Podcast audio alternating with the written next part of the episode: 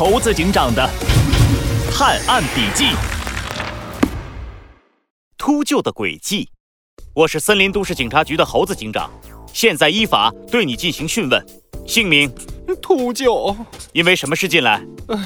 诈骗。交代一下你的犯罪经过。呃，我本来是一名雕刻师，每天雕些小玩意儿混口饭吃。半个月前，我实在揭不开锅了，就就偷偷跑到隔壁拿了点米。呃，不，呃，不是，是借了点米。借米？未经允许擅自拿取别人的财物就是偷窃。小马，这桩先记下来，待会儿再继续审问。是警长，你继续交代。呃，我我这嘴，哎，我跑到隔壁，听见有两个人在交谈，他们说，呃，白虎大帝从监狱里出来了。白虎大帝？呃，对对，那个人在动物中名号可响了，我就想借机搞点钱花花。谁都知道，雕塑镇上的那群动物一心想成为雕塑大师。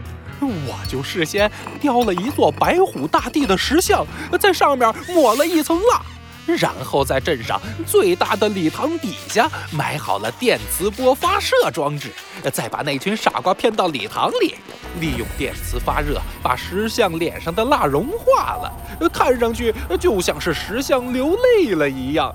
哎，我就骗他们说，呃，只要不断接受白虎大帝石像的洗礼，哎，他们就能变成像我一样的雕刻大师。这样，他们为接受洗礼，就会自愿给我送钱。呃，嗯，没想到我才干了三回，就被警察逮住了。猴子警长，事情就是这样了。小马，你对他之前供认的偷窃案继续审问。我先出去一下。是警长。啊，呃，猴子警长，秃鹫都交代了吗？嗯，他都招认了，和我们的调查结果基本一致。小鸡墩墩，看来这件案子确实和我想的一样，和白虎大帝破坏者联盟有关。什么？又是这个可恶的犯罪组织？这次雕塑镇的案子，破坏者联盟虽然没有直接参与，但却有人。利用白虎大帝逃狱，趁机捣乱。我们一定要尽快将这群犯罪分子捉拿归案，防止他们再制造混乱。是猴子警长，小朋友，你还记得在雕塑镇里发生了什么事吗？猴子警长又是如何机智破案的？